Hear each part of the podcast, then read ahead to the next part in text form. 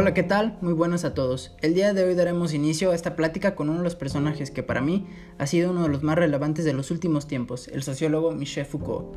Foucault aportaba que las sociedades liberales occidentales del día de hoy el poder no lo ejercen solamente el Estado o los capitalistas, sino también los individuos y el conjunto de la sociedad, pasando por grupos y organizaciones.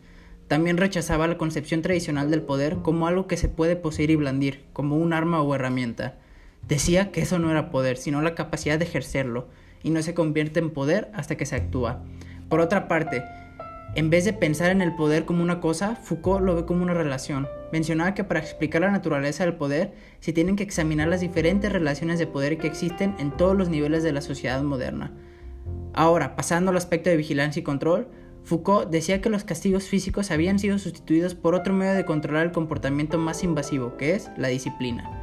Mencionaba que el establecimiento de instituciones tales como las cárceles, asilos, hospitales y escuelas caracterizó el paso del concepto meramente punitivo del poder al ejercicio y de un poder disciplinario específicamente destinado a impedir determinados comportamientos. Aportaba que estas instituciones no solo eliminaban la oportunidad de transgresión, sino que constituían un entorno en el que la conducta de los individuos podía ser corregida y regulada, y sobre todo permitían mantenerlos vigilados y controlados.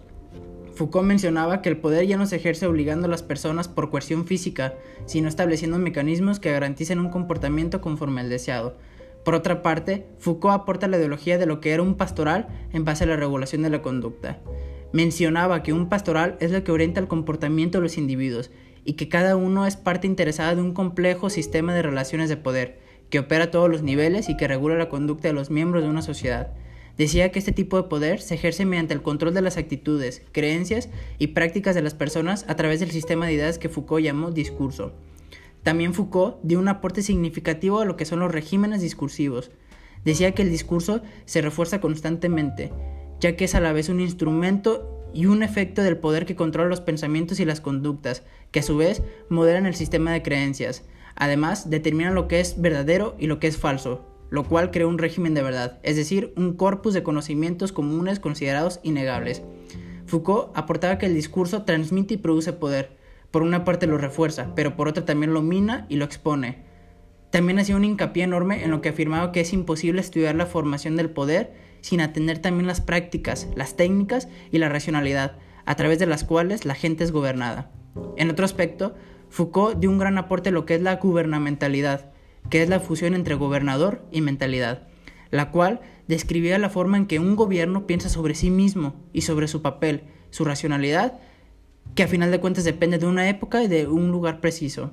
Y para finalizar, repasaremos de manera rápida las obras más importantes que este sociólogo tuvo, las cuales son La arqueología del saber en 1969, Después, en 1975, escribió la obra Vigilar y Castigar.